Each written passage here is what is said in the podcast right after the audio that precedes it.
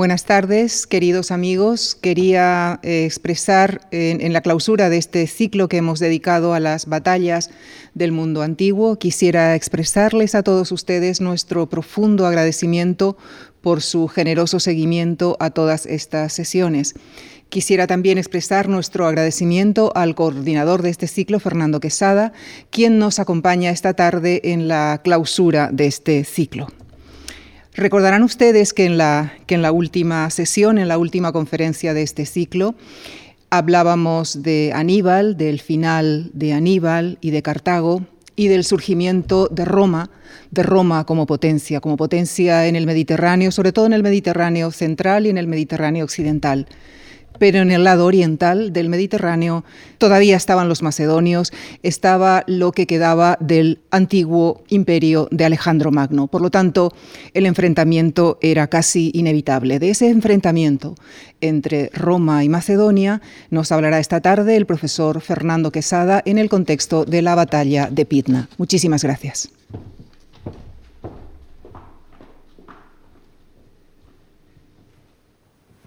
Muy buenas tardes, queridos amigos. Es un placer estar de nuevo con ustedes esta eh, sesión para eh, continuar y concluir eh, este ciclo cuya organización espléndida a cargo de la Fundación Marc agradezco enormemente. Efectivamente, esta es la, la última clase del ciclo dedicado a batallas de la antigüedad clásica y está dedicado a una batalla, la batalla de Pinna, que es quizá la menos conocida de todas las que se han tratado aquí, pese a lo cual es sin duda, desde el punto de vista militar y político, la más trascendente, la más decisiva en su momento. Maratón, pese a su enorme importancia moral para decidir a los atenienses y luego a los griegos a resistir al persa y su enorme influencia posterior, fue una batalla sin consecuencias militares inmediatas. Termópilas supuso básicamente el retraso de tres días en el avance del ejército persa hacia Atenas, aunque su impacto emocional todavía resuena hoy.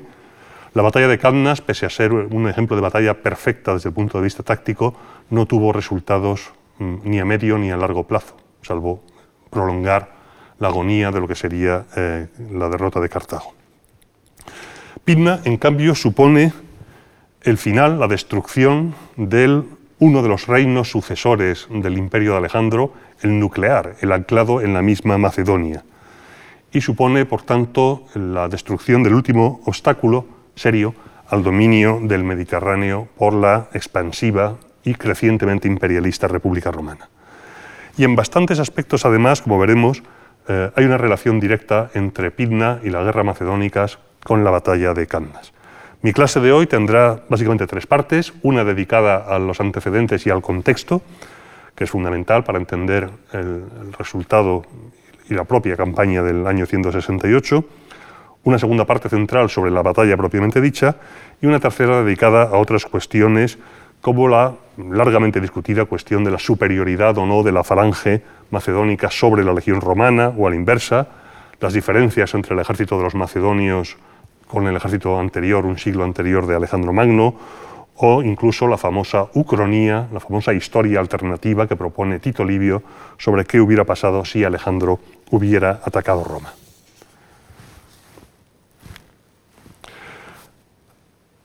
Hasta el año más o menos 220 a.C., la situación del Mediterráneo era casi independiente entre el Mediterráneo centro-occidental y el Mediterráneo oriental.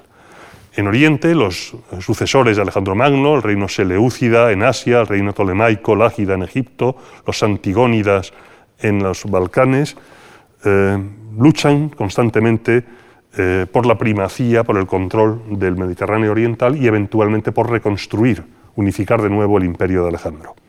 Mientras en Occidente, como hemos visto, Roma se hace con el control de Italia y a partir del 218 entra en una contienda decisiva con eh, Cartago. Roma lucha por su supervivencia en estos años entre el 218 y el 204. Bien, pues lo que va a ocurrir tras la eventual derrota de Cartago en el año 201 a.C. es que Roma progresivamente se ha adueñado ya del Mediterráneo central insular, va a fundar en el año 197 las primeras provincias en la península ibérica, la Citerior y la Ulterior, va a adueñarse del norte de África y lo que no domina directamente lo controla a través de un reino casi cliente como es el reino númida, y a partir de entonces, en las décadas sucesivas, se volcará hacia Macedonia, 167, las provincias de Macedonia y el dominio de Corinto, 146, el reino de Pérgamo en el 133 es entregado a Roma como herencia, el reino seleucida acabará siendo absorbido en el año 64 a.C. y finalmente, tras la batalla de Actium entre Marco Antonio y Octavio, acabará en el año 30 también Egipto inserto en lo que ya será el Imperio Romano. Por tanto, lo que hemos visto en este ciclo ha sido el proceso de eh, construcción de una entidad griega frente a persa, eh, al mundo persa en el, en el siglo V, IV, la progresiva conquista romana del Mediterráneo central en el tercero, y ahora nos pasamos al Mediterráneo oriental y el avance imparable de eh, Roma, de la República, hacia el imperio. Es quizá un hecho poco conocido y poco valorado que durante la guerra con Aníbal, mientras Roma luchaba por su supervivencia con el ejército de, Aníbal tras Candas amenazando la misma Roma, la República tuvo que mantener un enfrentamiento simultáneo con la eh, Macedonia de Filipo V, con eh, el rey Filipo de, Macedonia. Desde esto, desde esta eh, primera guerra macedónica, era solamente cuestión del tiempo que Roma se volviera o se revolviera contra, contra Filipo o contra sus sucesores. Tras enterarse del resultado de la batalla de Cannas, de la que hablábamos el otro día, Filipo V se aprovechó y forjó o creó una alianza, un tratado firmado con Cartago para luchar conjuntamente contra, Roma. De hecho, Filipo envía embajadores no a la metrópoli, sino a reunirse con el ejército de Aníbal, y es con Aníbal propiamente dicho, casi un hegemón helenístico, con quien Filipo firma este, este tratado. Curiosamente, la versión casi literal del tratado que nos proporciona Polibio no indica o no implica que los macedonios fueran a cruzar el Adriático para, con un ejército para unirse a Aníbal contra Roma. Posiblemente Aníbal en este momento, victorioso en Cannas, todavía no mm, lo necesitaba, ni siquiera lo, deseaba. Pero en la versión posterior que nos transmite Tito Livio, ya en época de Octavio Augusto, en época del Imperio Romano, sí se menciona que la intención del rey macedonio era cruzar a Italia y conquistarla. Puede ser una fabricación a posteriori para justificar la agresividad romana hacia, hacia Macedonia. En todo caso, esta primera guerra macedónica, que se libró en distintos escenarios, en la zona de Iliria, donde en la región de Apolonia Roma ya tenía un protectorado, y también en la zona del eh, Etolia, el sur de Tesalia, se libraron una serie de campañas a escala menor. Roma no puede comprometerse con el grueso de sus fuerzas, apenas destina una legión a esta región simplemente para contener a, Filipo y lo que hace es apoyar a los etolios para que en lo posible entretengan a el reino de Macedonia. Es una guerra, por tanto, indecisa. Filipo, por un lado, parece no atreverse a empeñarse a fondo contra Roma y Roma simplemente se limita a ayudar a todos aquellos que puedan impedir a Filipo que intervenga en, Italia. Por tanto, esta guerra mm, bastante larga, pero indecisa y poco, empeñada, termina con un tratado de Fenice en el que Roma se quita de en medio el peligro de, de Filipo, reconociéndole a los macedonios su primacía en Grecia, a cambio de que Felipe en la práctica abandone su alianza con Aníbal. Por tanto, es un gran éxito de Roma que puede así volcarse contra su gran enemigo, que es Cartago. Pero esto va a poner las bases de un resquemor intenso de Roma hacia el reino de Macedonia, que se había aprovechado de su debilidad para amenazarla en el momento de mayor peligro. En ese contexto hay una eh, narración de Tito Livio muy interesante y muy curiosa, que cuenta que Filipo de Macedonia habría enviado eh, un ejército de 4.000 soldados a África para defender a Cartago cuando ya Cartago tenía perdido la guerra. Aquí tienen el texto de Tito Livio. Según rumores, 4.000 soldados macedonios capitaneados por Sópatro habían cruzado a África para reforzar a los cartagineses, junto con dinero. Y luego Livio nos dice que en la segunda fila Aníbal situó a sus cartagineses y africanos y a la legión de macedonios eh, en la batalla de Zama. Hoy en día, aunque eh, algunos ilustradores y algunos investigadores, como el propio Peter Connolly, sí aceptaron la presencia de tropas macedonias en África en el crepúsculo de la guerra contra Aníbal, prácticamente ningún especialista, yo desde luego no lo creo, eh, piensa que eh, esto se diera. Es una construcción a posteriori, forjada décadas o incluso siglos después, para apoyar la campaña de conquista y de agresión romana contra Macedonia. Estas imágenes de unos soldados cartagineses armados con picas como si fueran eh, eh, falangitas macedonios, no con lanzas de dos metros o de dos metros y medio, sino con falangitas, con picas arisas de hasta cuatro, cinco y seis metros, es casi con absoluta seguridad eh, una falsa reconstrucción, un falso amigo a partir de este texto de Livio, que hoy en día, ya digo, no se suele aceptar de ninguna de las maneras. Lo que sí es cierto es que Roma ni olvidó ni perdonó, hubiera o no macedonios en Zama, la alianza entre Aníbal y Macedonia. Acabada eh, la guerra de Cartago, Roma se encontró pues, libre para nuevas eh, expediciones o nuevas aventuras. Y en ese sentido conviene ver esto. Esto no, no, se entiende, no significa nada. Es una larga serie de campañas entre el 225 o 218, el comienzo de la guerra de Aníbal, y la conquista de Numancia, en el 133, o eh, la Tercera Guerra Púnica, la destrucción de Cartago en el 146. Esto es una lista que no nos dice nada, pero si lo hacemos de manera gráfica, empezaremos a ver algunas cosas eh, que yo creo que son interesantes. En primer lugar, en la fila superior eh, están las guerras a gran escala, las campañas a gran escala, la Segunda Guerra Púnica y la Tercera Guerra Púnica contra Cartago, separadas por muchas décadas, y luego las sucesivas guerras contra Macedonia, la primera, de la que hemos hablado, la segunda, la tercera y la cuarta. Y por debajo, las guerras de conquista en Hispania, las guerras celtibéricas, incluyendo la guerra de Viriato, y las guerras de Lusitaria, incluyendo la guerra de Numancia.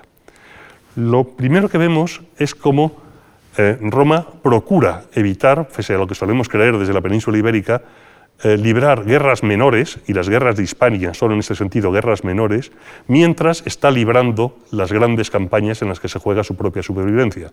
Por eso las guerras de Celtiberia y Lusitania, la segunda celtibérica, la tercera celtibérica, están escaqueadas entre las grandes campañas, mucho más serias, mucho más costosas en medios y en hombres, contra Macedonia o contra Cartago. El caso de aquí es un caso especial, lo veremos enseguida. Pero si es necesario, Roma tiene la capacidad de luchar hasta en dos guerras mayores a la vez. La primera macedónica se solapa con la segunda pública, como acabamos de ver, aunque fue una guerra de poca intensidad, y un siglo y pico después, perdón, sí, eh, eh, un siglo después, menos, la tercera guerra púnica, el 146, se solapa con la definitiva destrucción del reino de Macedonia, lo poco que quedaba. Pero Incluso aquí, tanto la primera macedónica como la cuarta son guerras en las que eh, Roma estaba perfectamente capacitada para eh, movilizar unas fuerzas abrumadoras, que ese va a ser uno de los puntos clave de la, conferencia, como veremos luego. Este cuadro, eh, que he construido para que se vea con claridad lo que quiero decir, a partir de datos de Toynbee, de Afzelius o de Brandt, muestra el número de legiones que Roma tenía movilizadas cada año a lo largo del periodo que los ocupa, desde el 220 hasta el 130, en un siglo largo. En la parte de abajo, mm, esto es secundario para lo que nos interesa ahora, están las legiones que sirvieron en la península ibérica, en Hispania, que en algunos casos son una proporción muy baja del total del ejército, y hacia el final del periodo cuando se completa la conquista de la meseta con la caída de Numancia y la muerte de Viriato, llega a ser un porcentaje sustancial del conjunto del ejército romano movilizado. Pero lo que nos interesa ahora es este cuadro. Fíjense la diferencia. Durante la Segunda Guerra Púnica, que es este periodo, Roma moviliza entre 20 y hasta 25 legiones de 5.000 hombres cada una, más las correspondientes tropas auxiliares. Es decir, cientos de miles de hombres en armas en la época de la batalla de Cannas, 216. Justo tras Cannas, Roma puede movilizar hasta cinco legiones más de las que tenía, sus recursos son aparentemente inagotables. Esto es Zama, estamos hablando de 20, 20 y tantas legiones. En cuanto termina la guerra, en el 201, hay una desmovilización masiva y en las décadas siguientes se ven perfectamente los picos de las guerras contra Macedonia. Aquí la Segunda Macedónica, la guerra de Antíoco y la Tercera Guerra Macedónica, que es la de la batalla de Pinda, cuando se producen movilizaciones que pueden subir del ejército normal de 4, 5, 6 legiones hasta 10 y hasta 13 legiones. Pero en ningún caso, ni en la época de Magnesia, ni en la época de Pigna, ni siquiera en la última guerra contra Cartago, cuando Cartago es destruida, ni siquiera en la guerra servil a Sicilia, en la movilización que hace Roma tiene comparación posible con lo que fue la Segunda Guerra Púnica. Y esto es eh, importante entenderlo porque eh, cuando Roma se enfrenta a Macedonia en Pidna, en el año 168, tiene movilizadas 12-13 legiones, que es la mitad de lo que llegó a movilizar en la Segunda Guerra Púnica. Eso significa que incluso si hubiera sido derrotada en una, en dos, en tres, en cuatro batallas, Roma tenía recursos suficientes para eh, acabar el trabajo movilizando lo que fuera necesario. Finalmente, en, es, en el final del, del periodo, la Tercera Guerra eh, Púnica, que es la destrucción de Cartago, hay un nuevo pico, pero Roma tiene ya tal control sobre todo el Mediterráneo, ha derrotado a Cartago, ha derrotado a Macedonia y ha derrotado a los Seleucidas, que puede de manera habitual tener movilizadas solamente entre seis y siete legiones y llevar a picos, cuando sea necesario, eh, el ejército solamente en crisis muy puntuales. Pero fíjense la diferencia entre lo que significó la Segunda Guerra Púnica y el resto de las campañas, incluso las guerras de Oriente, a lo largo del siglo II a.C. Sabiendo esto, conociendo este esfuerzo militar diferencial de Roma a lo largo de, todo el periodo de conquista, es como entenderemos mejor eh, el, momento en que Roma comienza a mirar al este. Y lo hace inmediatamente después de vencer a Cartago. Al año siguiente, concluida eh, la derrota de Cartago y la rendición de la, metrópoli cartaginesa, Roma se vuelve sobre, sobre Oriente de manera eh, muy directa. Todavía pensando que Roma estaba entretenida con África, Filipo de Macedonia se alía con los Seleucidas, con el reino Seleucida de, Asia, para atacar a Egipto, porque el, faraón, perdón, el rey eh, griego Ptolomeo IV Filopator, también faraón para los egipcios, eh, ha muerto y ha dejado un niño de seis años. Macedonia y Seleucida, los Seleucidas se tiran sobre Egipto con la intención de aprovecharse de esta situación. Roma decide eh, intervenir, porque en realidad tenía muchas ganas de pillar eh, a Macedonia y a Filipo a contrapié. Manda un ultimátum a, a Filipo para que no intervenga. Filipo de Macedonia no atiende a razones y Roma invade con la ayuda del reino de Pérgamo, del rey Eumenes de Pérgamo, que es siempre aliado fiel de Roma, invade eh, Macedonia, mejor dicho Tesalia, avanzando por tierra desde su protectorado de eh, la costa iliria. Este es un, proceso que va a repetir Roma en las campañas sucesivas hasta llegar a la campaña de Pindna. En la batalla de Cinocéfalo, la falange macedónica es derrotada por primera vez por las regiones romanas, pero nadie, ni macedonios ni romanos, sacan las lecciones o las consecuencias de lo que ocurrió en esta batalla. Filipo pide la paz, que se firma en el Tratado de Tempe, y Roma ofrece una paz bastante generosa, mm, limitando la, la actividad de Filipo en Grecia, pidiendo una indemnización bastante modesta de mil talentos, unas 26 toneladas de plata, Roma todavía no se atreve a llevar a su máxima consecuencia su intervención en Grecia, a pesar de, su victoria en Tinocéfalo. La falange, la heredera del ejército de Alejandro, la falange, todavía tiene un prestigio en todo el Mediterráneo inigualable, superior desde luego al de, la legión. Aunque ya Framinino, antes de la batalla de Cinocéfalo, había visto las debilidades del ejército macedonio y había hecho un discurso a sus tropas indicando que era la fama y no la fuerza lo que había mantenido al reino de Macedonia en pie. Y al final esa fama también se había desvanecido.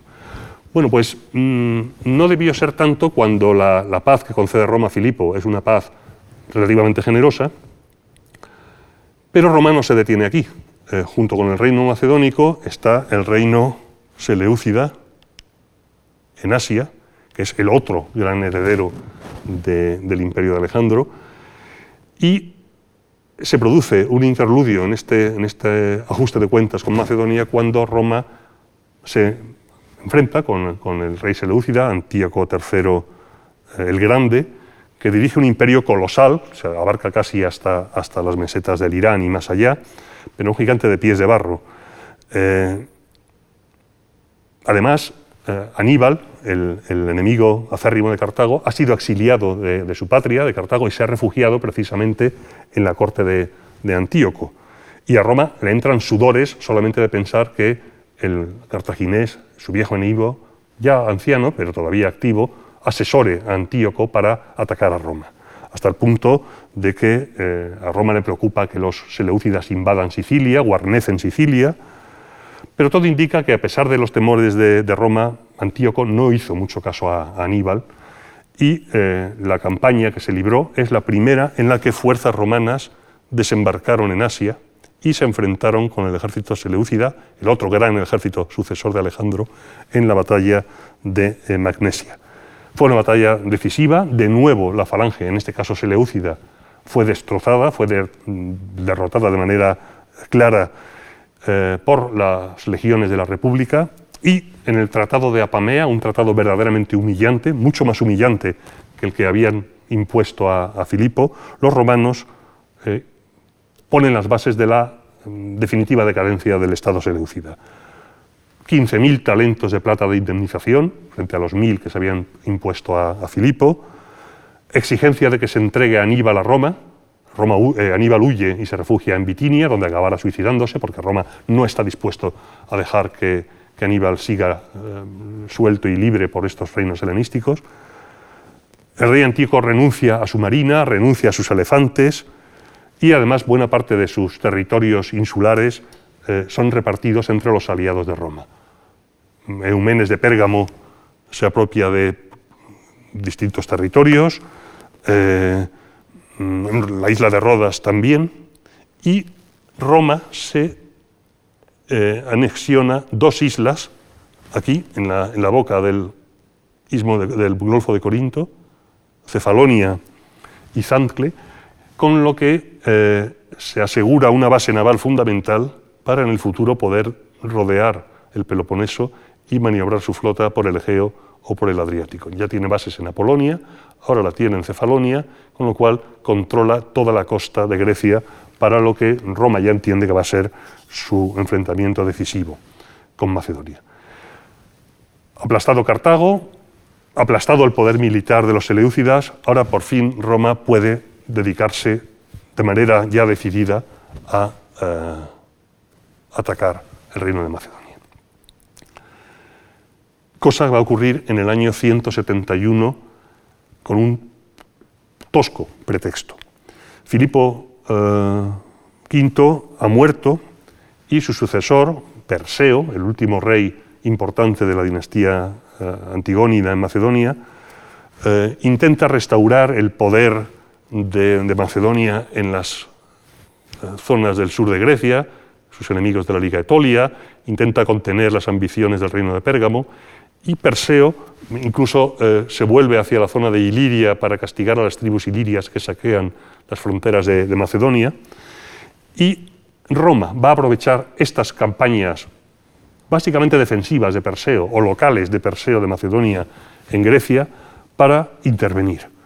Eh, en realidad, Perseo se estaba defendiendo en incursiones de los tracios, por ejemplo, en la zona de, de lo que ahora es Bulgaria, en esta frontera, pero Roma toma esto como un pretexto y decide intervenir de, manera decisiva ya en, Macedonia. Al tiempo, y por si no fuera suficiente, el rey de Pérgamo, el eterno aliado de Roma en Asia, eh, fue al Senado de Roma a avivar el fuego, eh, insistiendo en las intenciones agresivas de Perseo, que no están tan claras que fueran tan, tan agresivas, con un discurso en el que les dice a los senadores romanos, y como veo que vosotros le habéis cedido Grecia, a Perseo, da por hecho, Perseo, que nadie le saldrá armado al paso antes de cruzar él a Italia, cosa que posiblemente Perseo no tenía la menor intención. Vosotros, senadores de Roma, veréis en qué medida se compagina eso con vuestra seguridad y vuestro honor. Le faltó decir aquello de ahí lo dejo. Pero efectivamente el discurso de Eumenes eh, convenció al Senado de las intenciones agresivas, eh, belicosas de Perseo, y tampoco ayudó mucho el que a Perseo no se le ocurriera otra cosa que intentar asesinar utilizando sicarios al rey de Pérgamo, a Eumenes. Cuando Eumenes estaba en Delfos, en el santuario panhelénico, un sitio sagrado, para eh, realizar digamos, actividades medio religiosas, medio políticas, pues estos sicarios le atacaron con piedras. Fue un atentado verdaderamente chapucero, fracasaron, le hirieron de mala manera, pero no fue nada grave, y Roma entendió de esto que efectivamente Macedonia estaba conspirando en todos los niveles eh, y que era un verdadero peligro. Así que Roma, en el año 171, declaró a Perseo enemigo del pueblo romano y decidió, usando sus bases tradicionales de las guerras anteriores en la zona de Iliria, eh, atacar Macedonia. Y es interesante porque eh, al, al, cónsul del año 171, a Publio Licinio Craso, se le asignaron dos legiones. Pero, pese a lo que se suele creer, y no voy a entrar aquí en detalle en ello, aunque se suele hablar de que la Legión Romana tiene eh, unos 4.200 hombres de infantería eh, y de 200, 300 jinetes, lo cierto es que eh, la Legión Romana en esta época no tiene un número fijo de hombres. Cuando se anticipa una campaña especialmente dura o especialmente peligrosa o arriesgada, se aumentan los efectivos de la Legión. Y así, a Licinio Craso se le asignaron dos legiones, un ejército consular, pero de 6.000 hombres y 300 jinetes cada una, unas legiones muy reforzadas. Y además se permitió al cónsul que reclutara eh, veteranos, es decir, que no fueran solamente reclutas con poca experiencia militar, sino veteranos hasta un límite de edad de 50 años, para asegurarse un núcleo en las legiones de tropas experimentadas. Y además se le permitió a Licinio Craso que los tribunos, es decir, los jefes de las legiones, no fueran elegidos a voto por la Asamblea, sino elegidos personalmente por él. Todo esto indica que eh, los romanos veían a Perseo y a Macedonia como un enemigo verdaderamente peligroso al que había que combatir con el mayor esfuerzo posible, al menos en la eficacia de las legiones y de sus, y de sus mandos. Pues bien, en el primer año de guerra las cosas no empezaron muy bien para, para Roma, porque eh, aunque Perseo está políticamente muy aislada y casi todo el mundo griego se alinea con, Roma, no solamente Eumenes de Pérgamo, sino muchas regiones del sur, eh, los romanos avanzaron cruzando las montañas de, de, Epiro hacia Tesalia, hacia Larisa, que está marcado en el círculo, la capital de Tesalia, en la frontera sur del núcleo del reino de Perseo. Perseo no atacó a los romanos en su tránsito, donde hubiera sido fácil embotellarles en alguno de los múltiples desfiladeros, y al tiempo eh, Eumenes mandó tropas que se reunieron con las romanas en la zona de Larisa, en el centro, en la capital de eh, Tesalia. Al tiempo, y aprovechando eh, su dominio de Cefalonia, que hemos comentado hace un momento, una flota romana entró en el Golfo de Corinto, desembarcó en la zona de, Beocia, en la zona de Tebas, y conquistó y saqueó una de las pocas ciudades griegas del sur que todavía estaban aliadas con Perseo de Macedonia. Esto demostró a los atenienses, a los saqueos, a los etolios, a los beocios, quién era el bando más fuerte. Y en lo sucesivo, Perseo estaría prácticamente desnudo de alianzas o de ayuda procedente del sur de Grecia. Bueno, pues aún así, a pesar de estos inicios auspiciosos, eh, el ejército macedonio marchó desde el norte y se enfrentó en la batalla de Calínico con el cónsul romano y le derrotó. Es decir, los romanos sufrieron una derrota táctica, sufrieron muchas bajas, pero Perseo, como buen general helenístico, no quiso mm, eh, aprovechar la victoria hasta sus últimas consecuencias, se retiró dejó vivir de alguna manera al, ejército romano e incluso mandó un emisario tras su victoria ofreciendo la paz, al modo helenístico. y se encontró con la misma actitud que los romanos habían tenido con Cartago después de Cannas, como comentó mi colega eh, Alfredo Pérez Rubio en la conferencia anterior. Roma, con una extrema agresividad, rechazó, y más en un momento de derrota, cualquier oferta de paz del enemigo. Así que durante el invierno la guerra se estancó y Perseo perdió su oportunidad pese a sus victorias iniciales.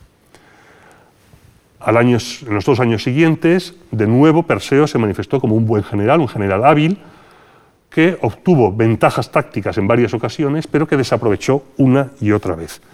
En el año 170 cambió el cónsul, se fue em, el cónsul anterior, entró eh, Aulo Hostilio Mancino y de nuevo, en casi todos sus movimientos eh, fue, mm, digamos, superado por, Perseo.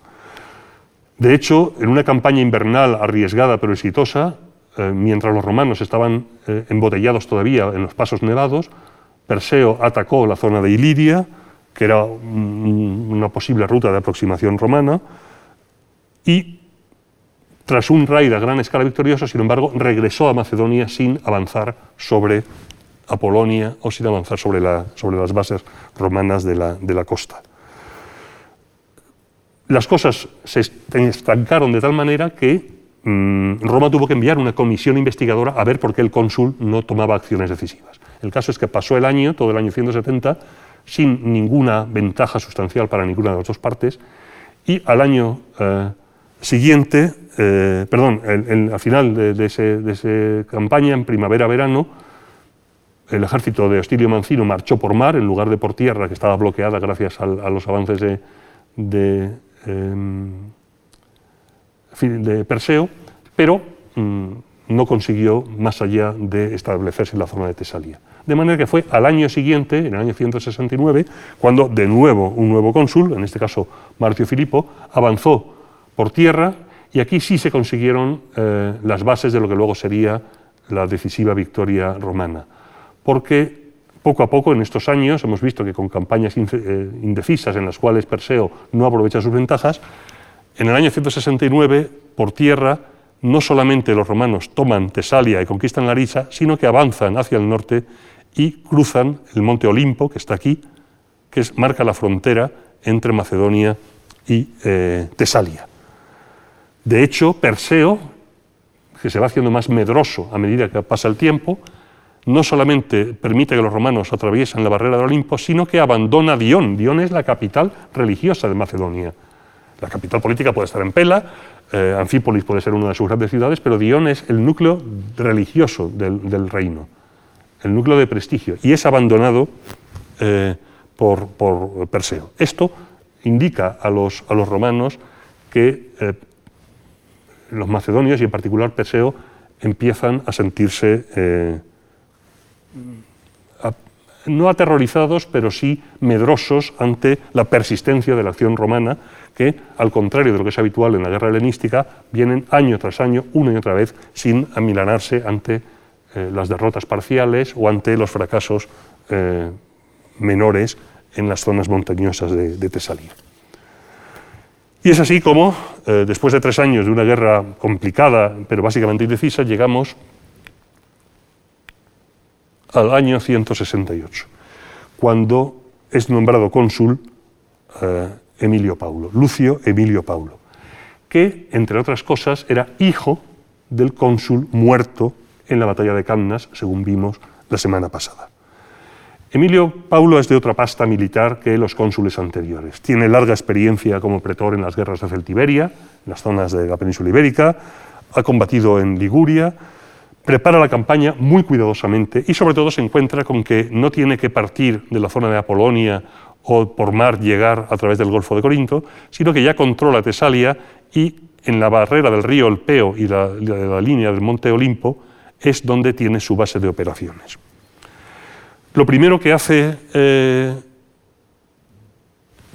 Emilio Paulo es delegar las campañas secundarias en la zona de Iliria a eh, un ejército pretoriano, por tanto se desentiende de la zona occidental donde hasta ahora se habían librado buena parte de las eh, operaciones y se concentra en atacar el núcleo del reino de Macedonia entre Dion y Pella, cruzando el macizo del monte Olimpo.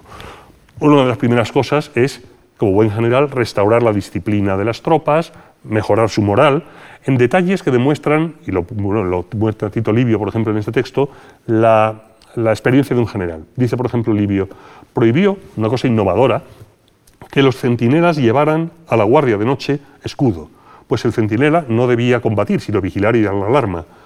Y lo que había visto eh, Emilio Paulo era que los centinelas estaban de pie con el casco puesto, con el escudo apoyado verticalmente, un escudo de un metro y pico de altura, de manera que cuando estaban cansados se apoyaban sobre la lanza, sobre el pilum y colocaban la cabeza sobre el borde del escudo y se quedaban dormidos de pie, de modo que el enemigo podía avistarlos a distancia por el brillo de las armas y ellos no veían nada.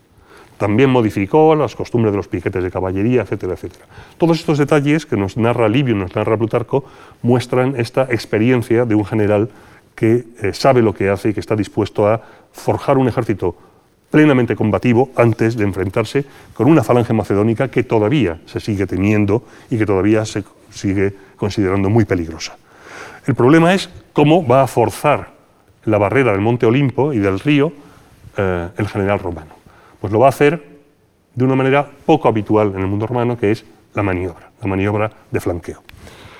Hay muchas fuentes sobre la batalla de, de Pidna y sobre esta campaña, aquí están todas recogidas, pero sin duda las más importantes son Tito Livio, Plutarco y Apiano.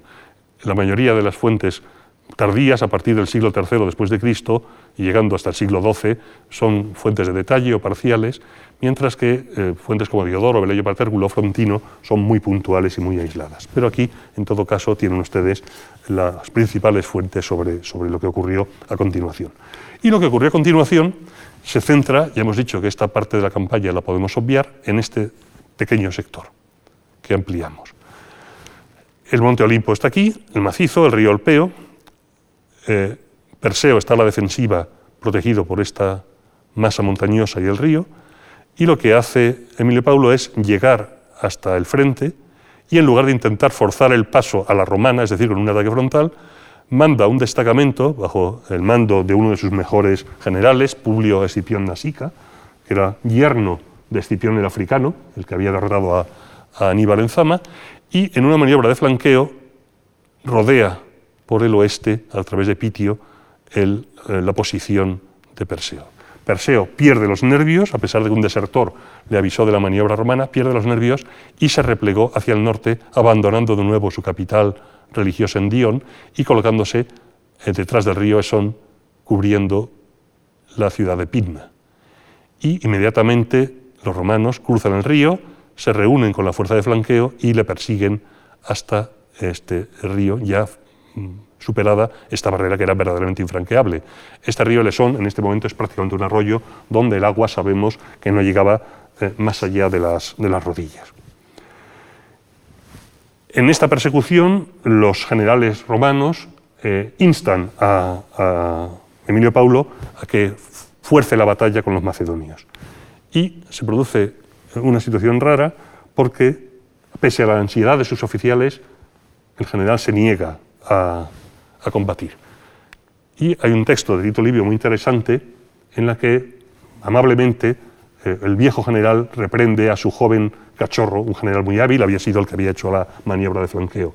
También yo, Nasica, tuve la misma convicción que tú tienes ahora, es decir, de atacar de inmediato. Y tú, en el futuro, cuando seas experto, tendrás la misma que ahora tengo yo. En las muchas peripecias de la guerra he aprendido cuándo hay que combatir y cuándo hay que abstenerse de hacerlo. No es ahora, cuando estamos en el campo de batalla, el momento de explicarte por qué eh, obro como lo hago. Ya, podrás, ya me pedirás explicaciones en otro momento. Ahora has de contentarte con la autoridad de un viejo general. De manera que eh, mm, los romanos llegan, plantan el campamento en un territorio alto, más agreste, poco apto para la falange macedonia, al otro lado del río Esón, y se produce una anécdota interesante. Esa noche eh, se produjo un eclipse de luna que afectó de manera muy distinta, lo dicen todas las fuentes, en la noche del 21 de, de junio del año 168, que afectó de manera muy distinta a ambos ejércitos. Porque nos dice Livio, Gallo Sulpicio Galo, tribuno militar de la Segunda Legión, es decir, un aristócrata romano, comandante eh, de una de las legiones, que había sido pretor el año precedente, es decir, había tenido un cargo, una magistratura muy importante, inferior solo a la de cónsul, con el permiso de del general jefe del cónsul, convocó a los soldados a una asamblea y anunció, para que nadie lo interpretase como un prodigio, que durante la noche siguiente se eclipsaría la luna desde la hora segunda hasta la cuarta, que era posible conocer con antelación y predecir dicho fenómeno. Cuando en la noche que siguió la víspera de las nonas de septiembre, septiembre en el calendario previo al juliano, que corresponde a junio, la luna se eclipsó a la hora señalada, a los soldados les pareció casi divina la ciencia de Galo, ciencia básicamente griega, por otra parte. Sin embargo, en los macedonios tuvo el efecto de un prodigio funesto que presagiaba el ocaso de su reino. En el campamento macedonio hubo gritos y lamentos hasta que la luna apareció de nuevo. Tenemos pues un ejército agresivo, bien entrenado, al mando de un general experto, el romano, que estaba formado probablemente con en torno a eh, unos 37.000 infantes y 2.000 jinetes, cerca de 40.000 hombres, incluyendo dos legiones reforzadas, pero muchas tropas auxiliares itálicas, mercenarios, jinetes númidas y hasta 22 elefantes traídos desde África por eh, su aliado Masinisa. El ejército macedonio era más o menos equivalente en número, unos 39.000 infantes, no voy a entrar aquí en detalles de los contingentes, y una caballería más fuerte, unos 4.000 jinetes, de los cuales 3.000 eran eh, macedonios. Y es entonces, al día siguiente, cuando eh, mm, Emilio Paulo explicó a sus mandos, a sus generales, por qué había retenido al ejército el día anterior y no había librado batalla. Es que no hay diferencia entre ordenar a un soldado que coja sus armas en su propia tienda, a un soldado que no se ha cansado ese día con el esfuerzo de la marcha, ni con los trabajos de fortificación del campamento, que está descansado y con sus fuerzas intactas, haciendo que salga al campo de batalla en pleno vigor físico-mental, no hay diferencia entre esto, que es lo que vamos a hacer hoy, y por el contrario, enfrentarlo fatigado por una larga marcha, cansado por la carga, por la impedimenta, con la garganta reseca de sed, con el rostro y los ojos cubiertos de polvo, cuando abraza el sol del mediodía a un enemigo fresco, ahora es cuando explica a Nasica y a sus hombres por qué el día anterior había decidido dar descanso a las, a las tropas. Y es el momento en que se produce eh, el, choque. Mm, aparentemente, eh, fue una escalada casi no casual, pero eh, a partir de una breve escaramuza. Por lo visto, eh, había el, río que había a mitad de, en las líneas, en mitad de las líneas, era lo que aprovechaban los soldados de ambos bandos para coger agua. Bien los romanos, bien los macedonios, una especie de tregua tácita. Bueno, pues en uno de estos momentos a eso de la hora novena, una cémila, un caballo, una mula se escapó de los ciudadanos romanos y huyó hacia la orilla macedonia. Tres soldados romanos fueron a por ella, estaba por la altura de la rodilla más o menos, y entonces dos tracios enemigos, macedonios, cogieron el animal en el centro del cauce, tirando hacia la orilla, hacia su orilla. Los romanos los persiguieron y después de matar a uno de los tracios y recuperar el animal, se retiraron hacia su lado. Pero en la orilla enemiga había un destacamento de 800 tracios. Algunos de ellos, furiosos porque habían matado a un compañero ante sus ojos, cruzaron el río para perseguir a los autores. Después los siguieron más. Ambos bandos eh, empezaron a eh, insuflar refuerzos en esta escaramuza inicial y al final eh, Perseo decidió sacar al grueso del ejército y plantear batalla que los romanos aceptaron. Por cierto que pasa con el caso de Pidna algo como lo que veíamos con Maratón hace unas semanas, y es que hay muchas eh, teorías alternativas sobre la posición de los ejércitos en el momento de la batalla. La que yo he escogido es una posición en la que los eh, macedonios están en esta posición, con sus espaldas hacia Pinna, y los romanos vienen desde el sur.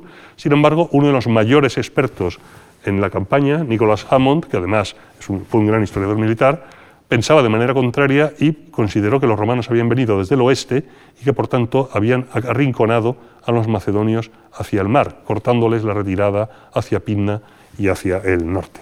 No es una cuestión en la que se pueda eh, mm, tener una respuesta firme, pero en principio a mí me da la sensación de que la opción que he mostrado, que vengo mostrando, es más probable.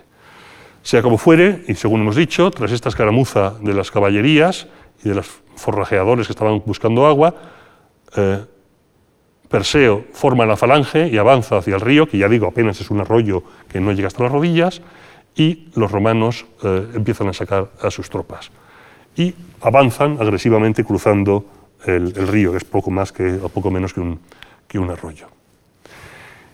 Y aquí eh, se ve la, impresión que tienen los romanos de lo que era un ejército macedonio en, avance. En primer lugar, los tracios, de terrible aspecto, hombres de alta estatura, que bajo la blanca y reluciente armadura vestían negras túnicas y agitaban rectas por el hombro derecho sus pesadas espadas de hierro. Se refiere a las espadas de tipo latén que usaban los tracios junto con muchos otros pueblos del centro de Europa en esta época. Junto a los tracios formaban los mercenarios, cuyo equipamiento era de todo tipo, con los peonios y tras estos las tropas macedonias, las tropas escogidas, lo más puro por su valor y juventud de los propios macedonios, relucientes con sus armas doradas y sus flamantes mantos de púrpura. A continuación, conforme iban formando, salieron del campamento macedonio las falanges de los cascáspides, los escudos de bronce, forrados de láminas de bronce, y llenaron la planicie con el brillo de su acero y del reluciente bronce. El avance era aparentemente eh, arrollador y abrumador. De hecho, nos dicen las fuentes, nos dice Plutarco, los romanos hicieron frente a la falange, cuyo aspecto veremos enseguida, pero no podían doblegarla. Por ello, Salvio, el comandante de los Pelignos, un pueblo itálico aliado, cogió el estandarte de los que estaban a sus órdenes y lo arrojó a los enemigos. Los Pelignos, pues no les es ilícito ni piadoso a los itálicos abandonar su estandarte, corrieron hacia el lugar. Esto tiene toda la pinta de ser un, tópico eh, eh, que pudo darse, lo más probable es que no hay muchos textos en la historia militar de Roma, desde Julio César en la conquista de Britania, eh, en las guerras civiles romanas, en las que un centurión o un oficial desesperado al ver que sus hombres retroceden, coge el mismo y se arroja en medio de las líneas enemigas con el estandarte, que es un instrumento casi sagrado para los soldados, un símbolo de, unidad eh, y, de, prestigio de, los hombres, o lo arroja entre las filas de los enemigos para impulsar a sus propios hombres a que vayan a, rescatarlo. Sea como fuere, eh, los textos tanto de Plutarco, de Livio de otros autores, insisten una y otra vez en que eh, la, legión romana era presionada y retrocedía ante el avance aparentemente invencible de estos calcáspides, de estos escudos de bronce. Fue entonces cuando, curiosamente, fue una maniobra de tropas secundarias, de tropas auxiliares, de tropas secundarias eh, aliadas, la que empezó a decidir la victoria romana. Porque nos dice Tito Livio que en el ala derecha había dispuesto eh, Emilio a los elefantes y en las alas de los eleados. Y fue allí donde primero comenzó la huida de los macedonios. Tras la carga de los elefantes, curiosamente son los eh, romanos y no los macedonios los que están empleando elefantes, intervinieron los aliados latinos y provocaron la huida en el flanco eh, izquierdo, el flanco izquierdo macedonio, flanco derecho eh, romano. Mientras tanto, se estaba produciendo una feroz batalla frente a frente de las dos fuerzas principales, la falange macedonia y las legiones romanas, que avanzaba la falange inexpugnable con su compacta acumulación de lanzas, semejante a una empalizada. Se dio cuenta entonces Emilio Paulo de que la falange de los macedonios cogía muchas fracturas y brechas, es decir, la línea de más de un kilómetro y pico de longitud de piqueros macedonios empezaba a tener eh, grietas en su frente, como es normal en ejércitos grandes y con variedad en el ímpetu de los combatientes una unidad más arrojada, una más timorata, unas rocas, un árbol, unos arbustos, pueden romper, no decisivamente, pero agrietar el frente compacto de la falange. Y es entonces cuando Emilio dividió las cohortes, las subunidades de las legiones, y les ordenó que se lanzaran hacia las separaciones y huecos de la línea macedonia provocando pues no un solo combate contra todos, sino muchos combinados y parciales. Ya no es una compacta línea de falange contra una compacta línea de legionarios, sino muchos combates parciales en los huecos y en las grietas de la línea. Y así se abrieron el camino por dentro de la infantería macedonia. Este eh, magnífico dibujo de Peter Connolly, eh, recientemente fallecido como saben, trata de mostrar este momento de la batalla de Pinda. En lugares donde hay un afloramiento rocoso, unos arbustos, un tronco de árbol, la compacta línea de picas macedonia, que depende para su avance de formar un frente erizado de puntas de, de sarisa, se desordena, se forma un hueco y por estos huecos se pueden infiltrar los legionarios romanos que armados con lanzas cortas, pila y espadas no están embarazados por unas lanzas, unas picas de 5, 6, 7 metros y por tanto pueden maniobrar con mayor facilidad. Ese es el, lo que todas las fuentes, el motivo que todas las fuentes clásicas aducen para el colapso de la línea macedonia. Porque efectivamente, una vez que los romanos rompieron voluntariamente su línea y se insertaron en las líneas de la falange enemiga, ganaron la batalla muy rápidamente. Esta contienda tan importante, nos dice Plutarco, tuvo un desenlace muy rápido, pues si empezaron la batalla a la hora nona, antes de la décima alcanzaron la victoria. La falange macedónica, desordenada, se quebró, huyó. La caballería macedonia, que no parece haber mm, tenido ninguna actividad realmente importante en la batalla, se desbandó sin prácticamente luchar. Y las fuentes insisten en que si los romanos apenas perdieron en torno a un centenar de muertos, y eso sí, bastantes más heridos, los macedonios dicen, dice Tito Livio y dice Plutarco, perdieron entre 20 y 25 mil muertos y eh, 11 mil prisioneros. Prácticamente solo la caballería pudo huir a galope tendido del campo de batalla. Estas cifras son creíbles o no. 20.000 muertos no es una cifra creíble, es una masacre realmente difícil de eh, generar en una hora o en unas horas de batalla, pero que el colapso del ejército macedonio fue completo, de eso no cabe duda. Y así, en una hora, la aparentemente invencible, la aterradora falange macedonia fue destruida, desordenada, desintegrada y eh, aniquilada en el campo de, batalla. Si después de Camnas realmente Roma continuó la guerra sin desanimarse, no ocurrió lo mismo tras eh, la batalla de Pina. Las consecuencias fueron demoledoras. Perseo huyó hacia su capital, hacia Pella, solamente con su caballería intacta, y desde allí, perseguido por los romanos, huyó hasta Anfípolis, más al norte aún, y luego abandonó tierra firme y en barco se refugió en la isla de Samotracia, en el santuario de los Cábiros, un santuario donde en teoría estaba a salvo. El ejército se desintegró, las ciudades abandonaron a Perseo y se rindieron a los romanos de manera casi inmediata, y es entonces cuando Perseo, derrotado, envía de nuevo mensajeros, como había hecho en tantas ocasiones anteriores, a pedir un armisticio, a pedir algún tipo de acuerdo. Y de nuevo Perseo muestra en la derrota, como lo había demostrado antes en la victoria, que no entiende la mentalidad romana, esa agresividad, esa resiliencia a la que se aludía en la conferencia anterior. Los romanos ya tienen la presa y no van a dejarla, no van ni siquiera ya a reconocer el carácter eh, real de, de Perseo.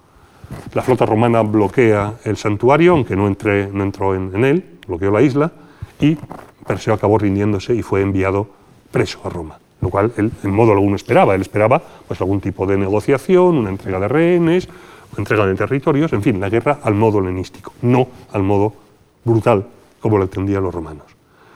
Así que Perseo acabó formando parte de la procesión triunfal de Emilio Paulo, y luego, según las versiones, se pasó el resto de su vida confinado en buenas condiciones en Alba, según Tito Livio, o fue asesinado mediante el sistema de privación del sueño a los dos años de, estar en, Roma por sus eh, captores. Sea como fuere, Perseo abandona el, escenario de la historia. El botín capturado por Roma fue colosal, solamente en el... Eh, bueno, está mal la cifra, es 120 millones de sestercios, no 120 mil millones el, botín presentado en el triunfo fue colosal, lo que demostró la, riqueza de, Macedonia, y Roma decide, eh, bajo el pretexto de liberar a los pueblos sometidos a Perseo y a la dinastía antigónida, Roma trofeó el reino de Macedonia en cuatro estados débiles, mmm, repúblicas, acabando eh, de golpe y porrazo con eh, el reino heredero de Alejandro, un reino no ya secular, sino multisecular. Y la, soberbia, cómo Roma eh, se desata a partir de este mismo año, mmm, es evidente en una anécdota que no me resisto a, a, contarles. Ese mismo año. En ese momento, mientras mm, Roma derrotaba a Perseo en la batalla de Pidna, había uno de los tradicionales problemas entre los seleucidas, antes derrotados por Roma, y los ptolomeos. Los seleucidas, aprovechando la guerra de Roma en Grecia, pues atacaron Egipto y el rey eh, Antíoco IV, Epífanes, se planta ante Alejandría. Y los egipcios mandan una petición angustiada de socorro al Senado romano que envía a un solo hombre, bueno, una pequeña delegación, al mando de Cayo Popilio Lenas, un aristócrata que exige ver al, al rey Seleucida, el rey va a verle, el encuentro se produce en las afueras de Alejandría, el romano solo, el Seleucida con un ejército a punto de conquistar Egipto, y en ese momento, y este cuadro de finales del siglo XVIII, comienzos del XIX lo muestra, Popilio no le, entrega al rey Seleucida un senado consulto, es decir, la decisión que Roma ha tomado al respecto del conflicto entre Seleucidas y Ptolemeos, es decir, eh, interviniendo directamente ya en la política de estados ajenos. Le exige al rey que lo lea, Antíoco lo lee y después de leerlo, demudado posiblemente, promete que discutirá con sus consejeros las exigencias de Roma.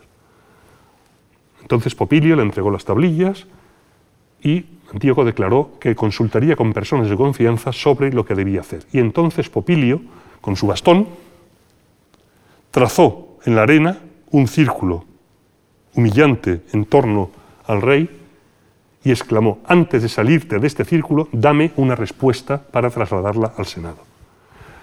Hay que recordar que Popilio había esperado a tener certeza de la victoria de Pigna y de la derrota de Macedonia antes de entrevistarse con Antíoco.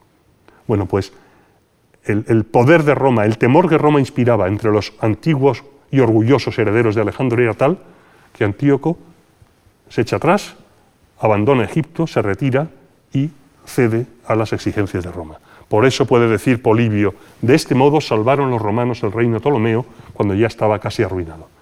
En el año 168 no solamente han destruido el reino de Macedonia, sino que puede un enviado cualquiera a un rey marcarle un círculo en el terreno y decir, no sales de aquí hasta que me digas la respuesta. ¿Quieres la guerra con Roma o te retiras?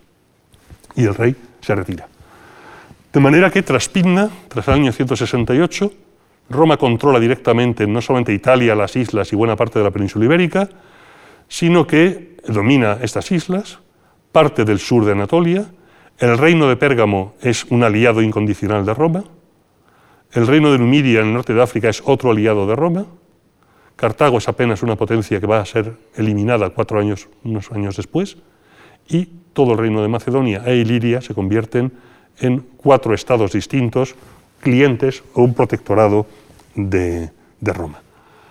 Sí, una generación después, en el año 146, un individuo que se llamaba Andrisco, que decía ser hijo de, Perseo, no lo era, consiguió reunir un ejército de descontentos macedonios, eh, se enfrentó con, las tropas romanas, que ni siquiera se molestaron en mandar un ejército consular, mandaron un ejército pretoriano, y en una segunda batalla en Pidna, en el año 146, Andrisco fue derrotado, fue ejecutado, y el último intento de reconstruir el Estado de Macedonia, que ya llevaba 20 eh, años muerto, se extinguió definitivamente y para siempre. Esta es la mal llamada Cuarta Guerra Macedónica, que apenas si fue unas operaciones eh, relativamente menores.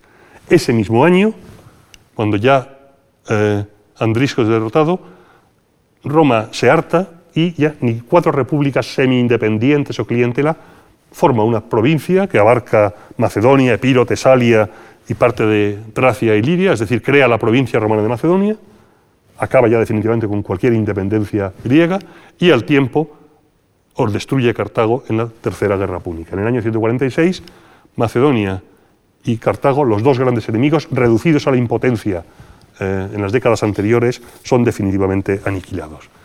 En consecuencia, tras la creación de Macedonia y de la destrucción de Cartago, apenas una década después, el reino de, Pérgamo, de Eumenes, tan, aliado siempre de Roma, es entregado por Átalo III como herencia a la República Romana. Átalo sabía que era la mejor garantía para la supervivencia de su ciudad y de su reino, convertirlo en parte del Estado romano. Unos años después se creó la provincia de Asia, a costa de los Seleucidas. Otros 60 años después, en el 64, cayó el reino Seleucida definitivamente, se creó la provincia de Siria.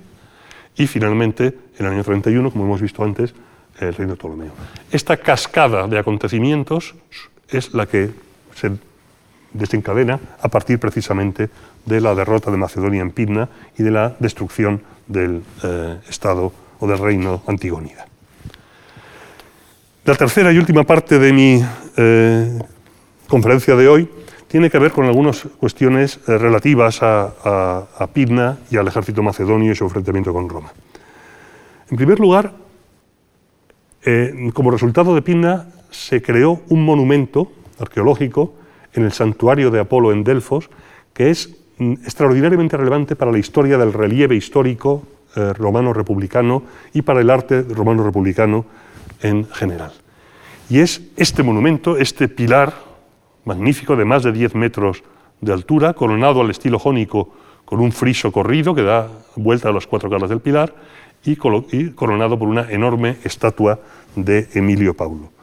Lo interesante, por eso decía en la diapositiva anterior lo de vender la piel del oso antes de, cazarlo, es que eh, este monumento originalmente no estaba eh, pensado para Emilio Paulo, sino que fue el rey macedonio Perseo quien, considerando que iba a ganar su guerra contra los romanos, ordenó que se fuera erigiendo un pilar triunfal donde iba a estar su estatua coronando el monumento para, en el momento de ganar la guerra, dedicarlo en el santuario de Apolo en Delfos, donde los reyes helenísticos, Prusias de Bitinia, Eumenes de Pérgamo y anteriormente todos los, grandes estados griegos, desde Atenas hasta Esparta, habían eh, entregado ofrendas o construido monumentos en una tradición que se remonta al siglo VIII a.C. Pues bien, eh, Perseo había encargado este monumento, es vencido, es aplastado, y ¿quién sino? Eh, Emilio Paulo, en un acto de arrogancia muy poco habitual en la República Romana, que podría haberse sentido ofendida por algo que podría parecer propio de un rey, se apropió del monumento y lo erigió aquí delante, justo delante del templo de Apolo, en un lugar que ningún rey helenístico había ocupado antes. Ningún rey helenístico se había atrevido a colocar sus pilares delante justo de la fachada, sino al otro lado del altar. La foto está hecha delante del altar, desde el altar, a mi espalda estarían los monumentos de Prusias, de Eumenes, el trípode de la batalla de Platea, en fin, tantos monumentos heroicos de la tradición griega secular. Pues no, eh, Emilio Paulo coloca eh, el monumento y lo corona, dice el Tito Livio, allí en Delfos ofreció Emilio un sacrificio a Apolo y reservó para sus propias estatuas como vencedor las columnas que se habían comenzado a levantar en el vestíbulo del templo con la intención de colocar sobre ellas las estatuas del rey Perseo. Y un tremendo epígrafe en latín, el primer epígrafo en latino en el santuario de Delfos, Lucio Emilio, hijo de Lucio, general en jefe, lo capturó del rey Perseo y de los macedonios en el propio santuario de Apolo en Delfos, en el año 160 y tantos, Roma planta la imagen de su poder.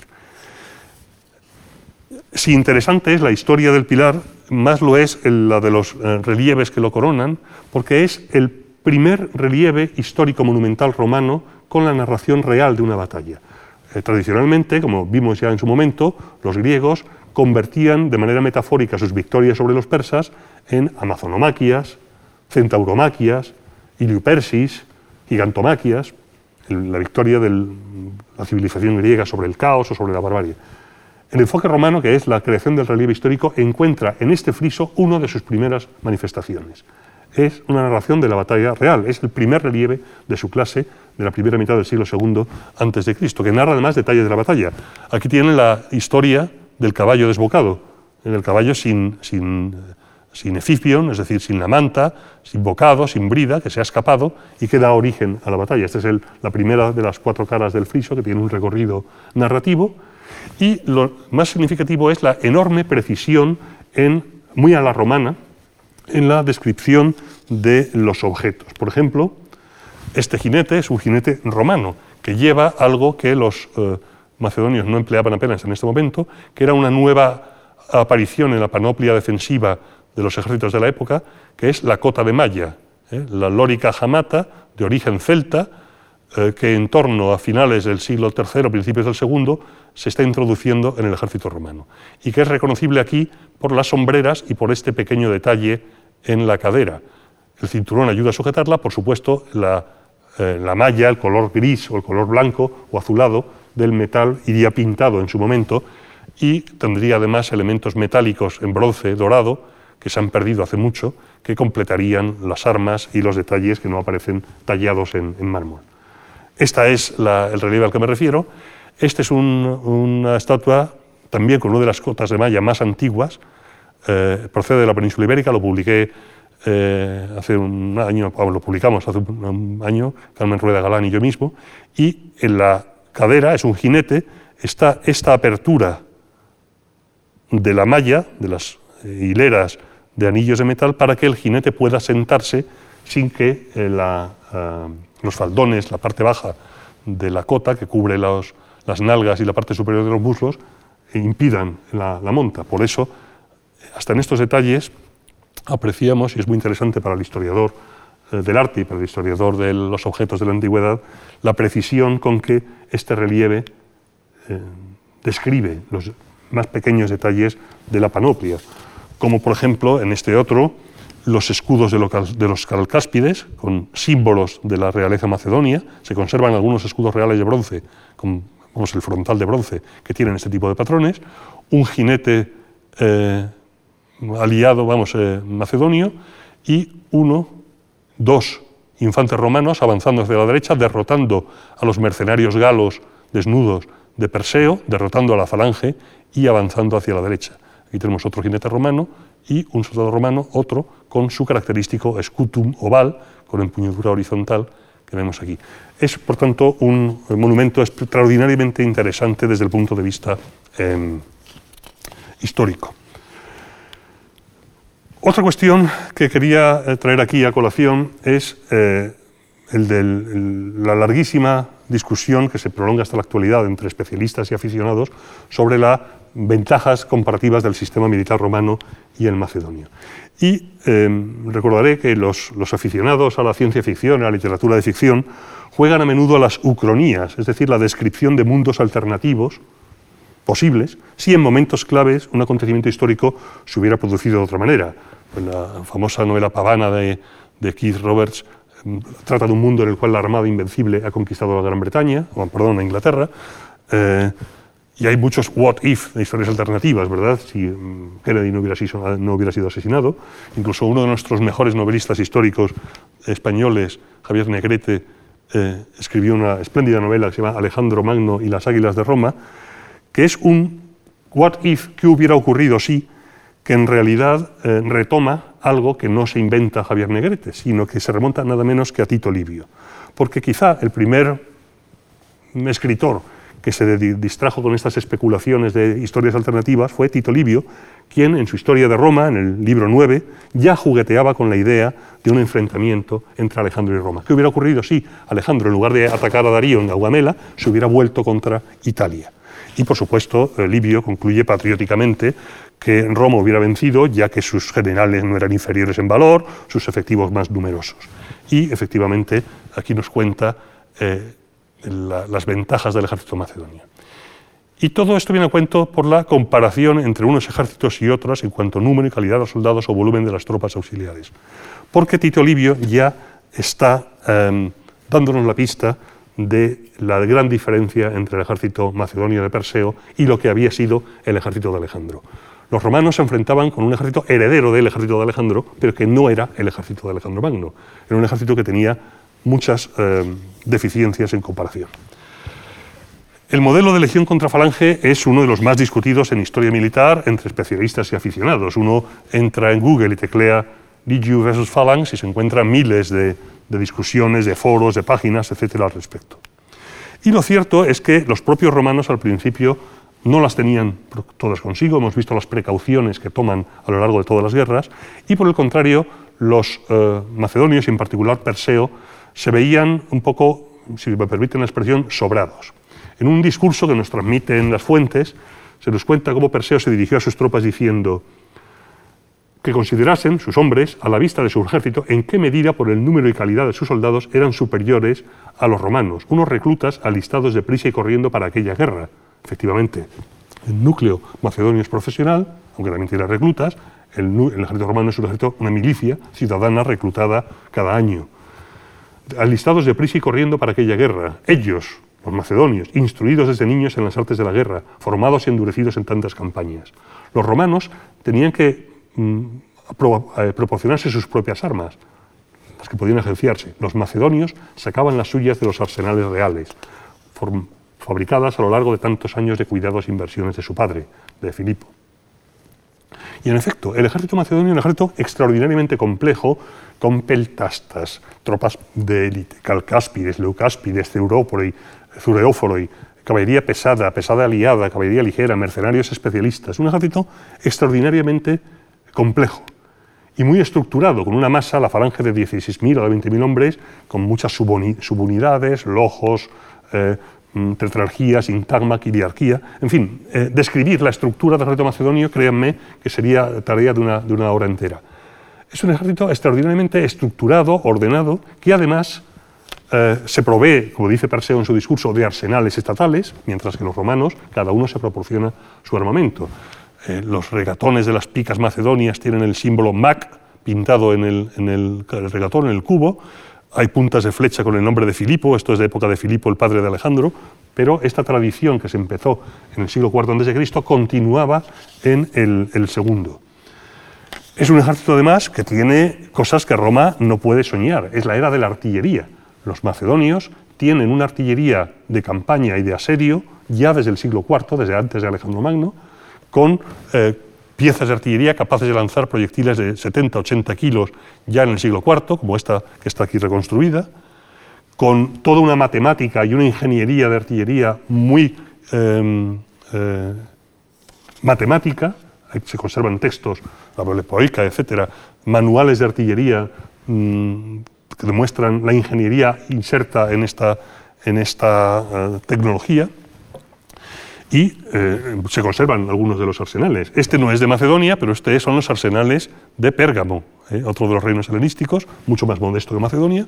Pues bien, aquí está, por aquí está el altar de Pérgamo, tan conocido, el templo de Atenea, la biblioteca de Pérgamo, el templo de Adriano. Bueno, pues en época de Eumenes, el gran enemigo de Filipo V, había unos arsenales donde se han excavado miles de bolaños de artillería de 13 calibres distintos con alcances y capacidades diferentes. La producción, por tanto, de armas eh, del ejército macedonio le parecía a, los romanos asombrosa, cuando los propios romanos hasta muy tarde no desarrollaron su propia artillería y desde luego a un nivel y a una escala muy inferiores a las de, a las de los macedonios. De hecho, cuando en el año 200 a.C., en la campaña contra, contra eh, los Seleucidas en la batalla de Magnesia, los romanos no llevan artillería, se la piden prestado al rey de Pérgamo, ¿eh? al dueño de estos, de estos arsenales. En ese sentido, em, que Filipo o que Perseo consideraran a los romanos un ejército amateur de milicianos incapaz de resistir a sus profesionales tenía sentido, pero tenía un sentido muy equivocado. Porque eh, esa imagen de que la legión romana no estaba tan estructurada o tan ordenada como la Falange Macedonia es errónea. La legión manipular, dividida en eh, tropas ligeras, los vélites, una primera, una segunda línea de combate principal y una reserva de 600 veteranos, los triarios, es a su modo tan estructurada y tan eficaz como el sistema macedonio. Y además, como vamos a ver de inmediato, mucho más flexible.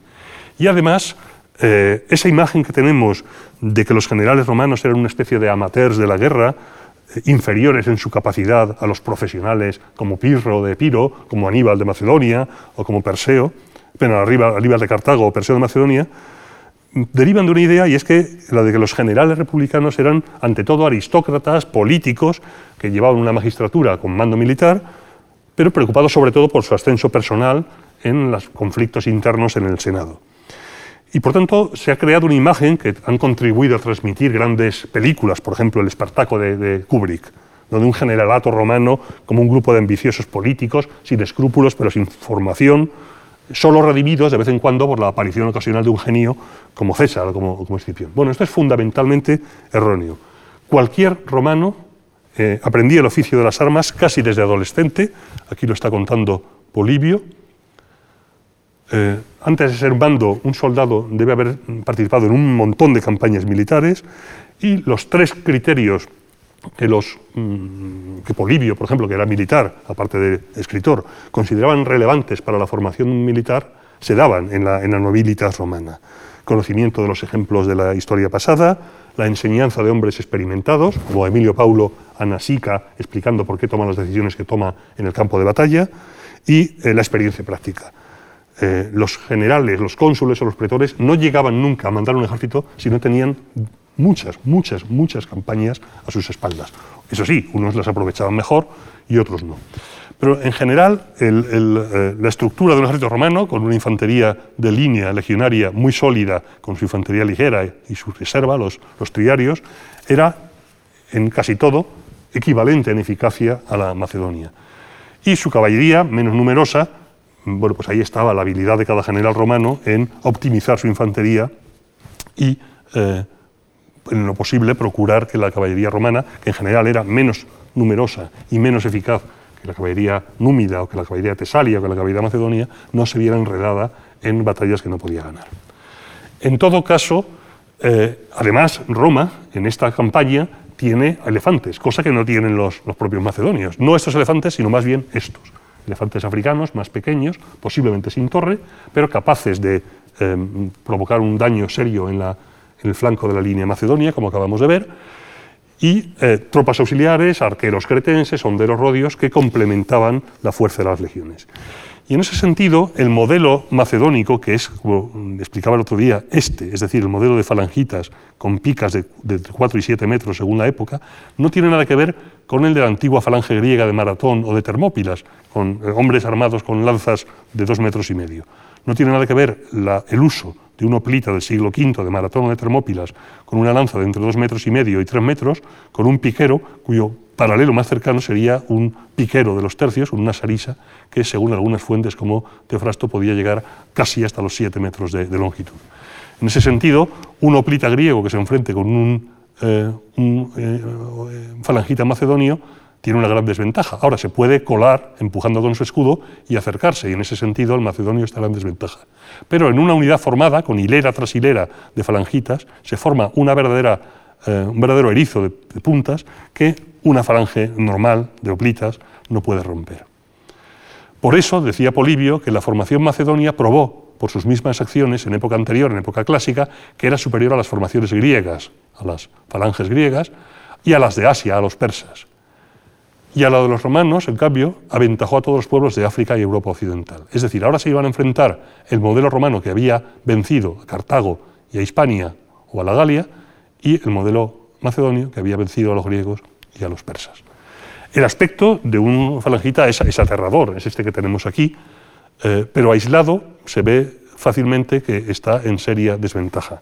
La pica la tiene que sujetar con las dos manos, con lo cual el escudo que ha de llevar es un escudo pequeño, mucho más pequeño que el escudo romano, es un escudo de 50, 60 centímetros. El escudo romano mide un metro diez, un metro veinte, cubre de los tobillos a los hombros y abraza bien el cuerpo. Para poder llevar la pica hay que disminuir el armamento defensivo, especialmente el escudo, de manera que mientras este combatiente, este calgáspide, eh, esté junto con su sintagma, con sus 256 compañeros, en una formación cuadrada de 16 por 16 hombres, es invencible. Pero si se ve aislado, la situación cambia radicalmente.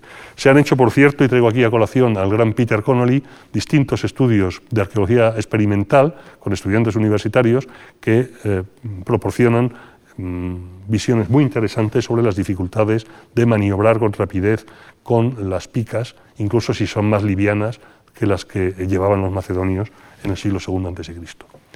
Por el contrario, el soldado romano combate con un proyectil arrojadizo, el pilum, una jabalina pesada que arroja a una distancia de 15 a 20 metros, luego desenvaina y con espada y un escudo que le protege de arriba abajo, choca en el cuerpo a cuerpo. Mientras eh, que no necesita mantener una rígida formación, como siempre se ha creído. Los romanos formasen en esta especie de amebas, detrás de la infantería ligera, que les dan una gran flexibilidad táctica. Se pueden mover individualmente porque no hay una línea cerrada de picas que, eh, que cubrir y pueden incluso dejar huecos en su línea que están cubiertos por los manípulos de la segunda línea de príncipes e incluso por la reserva de triarios. En consecuencia, ya lo dice Tito Livio, las armas del macedonio, el escudo redondo pequeño y la pica larga. Las de los romanos, un escudo que protegía mejor el cuerpo y la jabalina, arma arrojadiza con un impacto bastante más fuerte y un alcance bastante más largo que el de la pica, el de la sarisa. El resultado es que en un combate cuerpo a cuerpo, el legionario romano tenía todas las de ganar eh, individualmente o en grupos de pequeñas unidades. Mientras la formación macedonia estuviera cerrada y sin grietas, les costaría mucho a los romanos perforarlos. Por cierto que este modelo eh, romano es un modelo de, por tanto, jabalina, pilum, soliferreum y espada, que es un modelo, digamos, occidental. Los galos o los iberos combatían de manera similar. Este es un legionario romano del siglo II, este es un eh, guerrero celtíbero del siglo II. En lugar de pilum, soliferreum, en lugar de escudo oval, o escudo oval o escudo circular, y espada de tamaño eh, similar. De hecho, los romanos eh, utilizan la espada celtíbera, el gladius hispaniensis. De manera que en los combates que se documentan en Occidente, iberos o celtíberos y romanos combaten igual. Intercambian salvas de jabalinas, soliférrea hispanos, pila romanos, y luego, una vez que se disparan, recibiendo las, la lluvia de armas de jabalinas, eh, recibiéndola eh, arrodillados y protegiéndose con los escudos, tanto romanos como hispanos, los romanos eh, recibieron los dardos juntando los escudos y después gladiis, con las espadas, res est. Este modelo occidental es radicalmente distinto al modelo macedonio. Por tanto, una legión romana se parece más a un contingente ibero que a una falange macedónica en su forma de combatir. Porque, como bien dice Polibio, es una larguísima eh, argumentación que voy a dejar aquí por escrito, pero que no voy a leer, la, formación macedonia exigía que cada hombre ocupara un espacio muy concreto de tres pies de ancho, eh, el número de codos que se proyectaba la pica por delante, porque la pica no se agarraba por un centro, sino por la parte trasera, para poder proyectar la mayor parte de su astil por delante, para crear esta eh, verdadera bosque de puntas prácticamente eh, inaccesible. Mientras que todas las filas de atrás, de las 16 de profundidad que tiene una falange, una sintagma, todas estas, lo dice Polibio, defienden de aquellos proyectiles que vienen lanzados por encima, ondas, flechas o jabalinas. Pero realmente añaden peso a la formación pero desperdician buena parte del potencial ofensivo, puesto que no combaten propiamente dicho, añaden solamente eh, masa. En cambio, dice Bolivio, los romanos ocupan un espacio de tres pies cuadrados, pero como cada uno se mueve por separado, porque el escudo protege el cuerpo girándose siempre a prevenir la herida, el legionario romano combate con espada y se precisa un orden más suelto y un espacio mayor. La conclusión será que cada legionario se opone a dos soldados de la falange y, por tanto, como mínimo a 10 puntas de lanza. Mientras la falange esté formada, el legionario en orden más abierto, como dice Polibio, no tiene nada que hacer y va a ser empujado hacia atrás, que es lo que está ocurriendo aquí. Solamente si se rompe en algún punto la línea y se puede infiltrar, entonces pasa a tener ventaja. Y es lo que pasó en Pidna. Los romanos hicieron frente a la falange, pero no podían doblegarla. Unos trataban de golpear con sus espadas las sarisas macedonias, cortar los astiles, y golpearlas y presionarlas con sus escudos, y apartarlos, agarrando las picas con sus propias manos. Emilio, dice Posidonio, se rasgó la túnica puesto que los romanos retrocedían ante la falange, que no ofrecía ningún punto débil, sino que avanzaba contra ellos inexpugnable, semejante a una empalizada.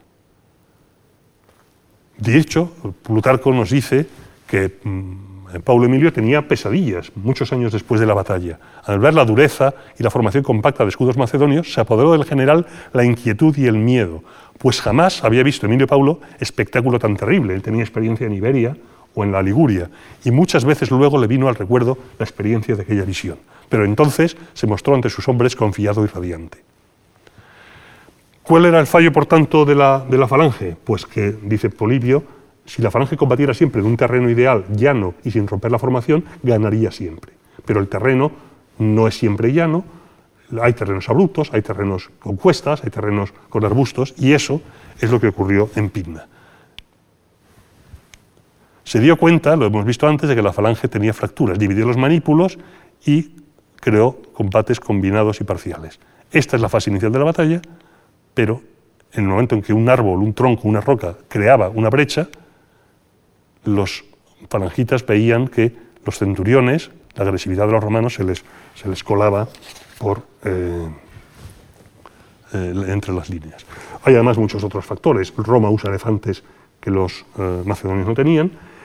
Y aparte de esta debilidad intrínseca de la falange, y ya estoy acercándome a mi final, había en el ejército macedonio toda una serie de problemas que los romanos no apreciaban, pero que nosotros, con, con la visión posterior y comparando con el caso de Alejandro, eh, y del ejército macedonio original resultan eh, debilidades importantes. Por ejemplo, en la cada vez menor proporción de caballería respecto a infantería. Es decir, el éxito de Alejandro se debía no solo a su falange, sino a una caballería pesada, los Getairoi, la Ile Basilique, el Escuadrón Real, la caballería Tesalia. La proporción de caballería en los ejércitos macedonios, desde Alejandro hasta eh, hasta Pina, había ido bajando. En la época de Alejandro llegó a tener dos infantes por cada jinete. En Cinocéfalo había ocho infantes por cada jinete, la caballería era mucho más débil. Por tanto, la fundamental táctica de Alejandro de yunque, la falange, martillo, la caballería, estaba debilitada. Por otro lado, Macedonia fue sufriendo a lo largo del siglo y pico, desde la época de Alejandro, una creciente crisis demográfica. Los primeros sucesores llegaron a emplear veteranos de Alejandro hasta septuagenarios, e incluso más viejos, aunque por experiencia y valentía eran imbatibles. En época de, Perseo, en época de Pinna, todos estos veteranos de Alejandro habían muerto hacía mucho. Pero sabemos de un importante descenso en el reclutamiento macedonio desde Filipo. Eh, Alejandro podía llevarse a, Persia 30.000 macedonios y dejar reservas en Macedonia. En época de Cinoscéfalo, en el 197, eh, Filipo V solamente pudo reclutar 16.000, aproximadamente la cuarta parte de los que disponía, o la tercera parte de lo que disponía Alejandro. E incluso cuando Perseo fardaba, si me permiten la expresión, de arsenales y de ejército profesional, en el año 173, justo antes de Pimna, en cuanto a jóvenes en edad militar, aún en el caso de que en Macedonia no hubiera suficientes en un momento dado, tenía de dónde sacarlos en la sometida Tracia. Pero no es lo mismo la falange macedonia ordenada, profesional, estructurada, que unos bárbaros muy inferiores en disciplina y en capacidad militar. Frente a eso, Roma tenía una apabullante potencia demográfica. La fórmula Togotorum, que es una fórmula de reclutamiento de aliados, ya en el 225 demostraba que había más de 700.000 infantes disponibles, y dice Polibio, y Aníbal, que no disponía ni de 20.000 hombres, se atrevió a invadir Italia. Bueno, pues Filipo V era consciente de esto, pero no era consciente de la enormidad de la, de la diferencia. Mientras él, rebañando todo, apenas podía reunir 20.000 falangitas, Roma en el año 169, sin contar sus aliados, solamente ciudadanos, contaba con 312.805 adultos en edad militar. Es decir, podía absorber una enorme cantidad de pérdidas sin eh, desgastarse, exactamente igual que había ocurrido en la guerra contra Aníbal. La agresividad romana, el empleo de armas como las, eh, el gladius hispaniensis, la espada cortante que amputaba brazos, cuerpos despedazados por la espada hispana, brazos cortados del hombro, cabezas separadas del cuerpo, toda clase de horribles heridas, aterrados se preguntaban los macedonios qué armas tenían los enemigos y contra qué hombres iban a luchar. Aunque parezca paradójico, las heridas de una sarisa, una pica, que es una punta muy pequeña, es perforante, es muy peligrosa, es mortal, pero es mucho menos eh, sangrante, mucho menos eh, mm, terrible visualmente que las heridas que causaban las armas romanas. Así que eh, la combinación de agresividad de los soldados y de los oficiales jóvenes y de experiencia de los generales veteranos como Emilio, que nos recuerda el viejo texto de Frontino, que hablaba de Escipión africano, que él era un imperator, un general, no un guerrero. ¿eh? Para eso estaban las, legiones. Esa combinación de agresividad y disciplina, el número, la profesionalidad y la mayor flexibilidad táctica, y desde luego esa, esa esa extrema agresividad que nos cuenta Plinio, tener 45 cicatrices, todas delante, ninguna a la espalda, son las que en último extremo justifican la expansión brutal de Roma en guerras contra todos y victorias contra todos entre el 230 la guerra de Aníbal, 218, y 130, eh, el fin de Cartago, el fin de Macedonia. El instrumento, un ejército poderosísimo. A veces malos generales, a veces, y a veces derrotas también, hemos visto unas cuantas. Pero la última batalla siempre la gana Roma. ¿Alguna ventaja especial? Su ejército era muy avanzado, sí, pero el macedonio, si se quiere, era más profesional. Los generales, bueno, Pirro o Aníbal eran tan buenos como cualquier general romano. Las armas, pues no eran superiores, eran distintas. El peso demográfico, los cientos de miles de hombres. La competitividad y la agresividad, la virtus de la aristocracia senatorial dirigida colectivamente. Y la genética perseverancia y negación a aceptar la derrota es lo que en último extremo explica la victoria de Pidna y la imparable expansión romana por el Mediterráneo durante el siglo II a.C. Muchísimas gracias.